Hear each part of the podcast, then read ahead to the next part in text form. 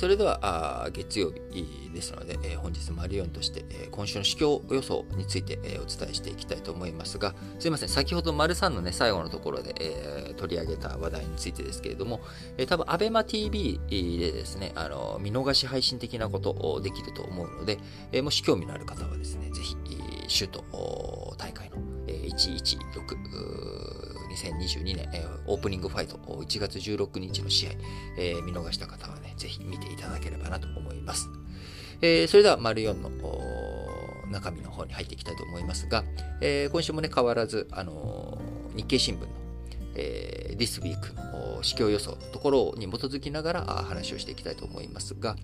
えー、まず今週、株式についてはですね、えー、今週も値動き、荒い展開が予想されます。えー、今週はですね、アメリカの金融政策、引き締め色を強めていく中、アメリカの金融大手の決算発表が非常に多くある1週間です。昨日ね、今週の予定の中でもお伝えしましたが、バンクオブアメリカか JB モルカンチェイス、えー、あごめんなさい、えー、バンクオブアメリカとか、ああのゴールドマンとか、あこのあたりのアメリカ金融大手の発表があります。えー、先週14日発表された JP モルガン・チェイスなどの決算は売りにつながったということで、えー、今後ね、どういうふうな動きになっていくのかというところですけれども、えー、ハイテク株については20日にネットフリックスの決算、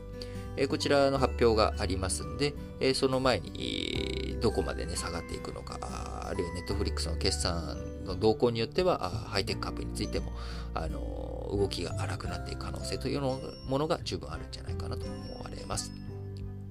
えまた今週はね、中国の2021年10月から12月期の国内総生産、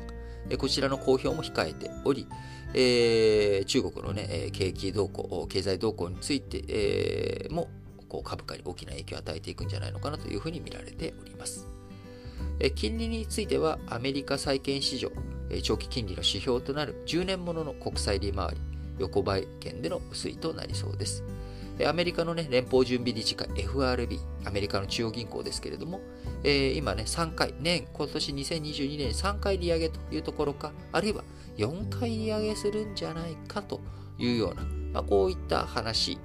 が上がってきております。えー、そういった状況の中でですね、今後、えー、アメリカの金利、さらに医療的引き締め、えー、こう量的緩和の縮小、今まで蛇口を開けていたものを、えー、閉じ切りますよというのは3月までにやるよということ。これはもう決まって、多分これ以上早まるということはないと思います。3月に絞り切るということ。で、絞り切った後に蛇口を開けて水をプールに溜めていた。その水、プールに溜めていた水を抜く。えー、世の中に出していたお金、えー、FRB があ市場に流していたお金、これを引き上げていく。えー、量的引き締めですね。量的に今、あジャブジャブにお金を出していたもの、量、お金の量を増やしていたものを減らすっていう引き締め。えー、ここをね、強めていく、進めていくっていうこと。えー、こちらのね、売り圧力、先週強まっていき、一時1.8%台、金利、日本あ、アメリカのね、長期金利が1.8%台という、えー、高値をつけるというところでしたが、その後、えーまあ、1.8%台の高めをつけた後はですね、売られたりとかして、まあ、横ばいということになっていきました。で今週、来週と、来週 FRB、来週、えー、今月の1月25日から26日に、えー、1月の金融政策決定会合を FRB 開いていきますけれども、えー、そこに向け向けてですね、政策に言及できない、えー、金利どうするんですか？いや、それはもうちょっと答えられないよと、え、これから会議するわけだからと。いう、まあ、そういった話ができない、え、状態になっていきますんで、そうなってくると、まあえ、新しい情報とか取引材料ないということになるので、まあ、今週については横ばいで推移していくんじゃないのかなというふうに見られていきます。えー、国内、えー、アメリカの、ね、え金利、えー、はそうですけれども、日本の金利、国内、え金利については、今週17日から18日、まあ、今日明日ですね、金融政策決定会合を開きますので、えー、黒田総裁、黒田晴彦総裁の会見での発言、どんな発言があるのかが注目ということになります。え金利はね、えー、アメリカの金利が大きく動かないということもあるため、えー、円相場、円とドル相場については、まあ、あんまり円安が進行しない、えー、まあ、そういった状態になるんじゃないのかなというふうに見られております。え最大のね、えー、注目はやはり商品指標ですけれども、原油価格、えー、こちらがどういうふうになっていくのか、引き続き上値、えー、上がっていくんじゃないのかなと。え背景としては、オミクロン型、こちらのね、え感染拡大によって、まあ、原油の需要、経済が再開していかないってなると、需要が減少すると。いうことなんですけれども、まあ、オミクロン型がね、こう流行しても重症者あんまり増えないし、えー、感染のね、隔離期間とかも先進諸国、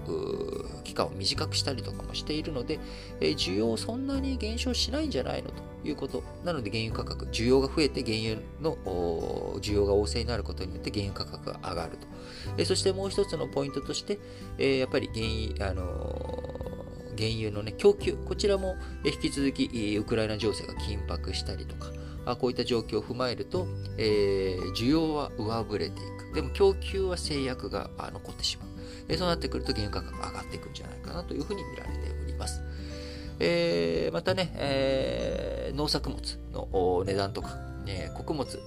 の値段とかについても今後の天候相場によっては、まあ、どういうふうな動きになっていくのかというところを、え食べ物の食物、食料の市況についても注目していく必要がある1週間かなと思います。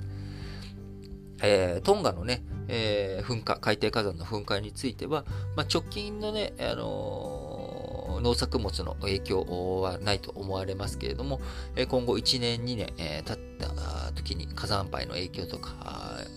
地球のね、気象環境が変わるということによって、えー、かつてフィリピンのピツナボ火山が噴火した1991年、えー、その後1993年、えー、僕も小学生でしたけれども、あの平成の米騒動ということが起きました。不作事件と。え不作、不況だったということがあります。えー、やっぱりね、こう農作物への影響とか自然災害の影響というものは、やっぱりこう、こう目先で、え、影響が起きるだけじゃなくて、その後、